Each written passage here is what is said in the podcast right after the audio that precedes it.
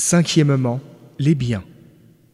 Dans le but de protéger les biens, l'islam impose aux musulmans de travailler afin de gagner sa vie.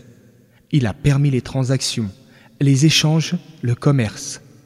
Toujours pour leur préservation, il interdit le prêt à l'intérêt, le vol, la fraude, la tromperie et s'approprier de façon indue les biens des gens. Le Coran formule des menaces et promet les pires punitions à l'encontre de celui qui accomplit ces méfaits.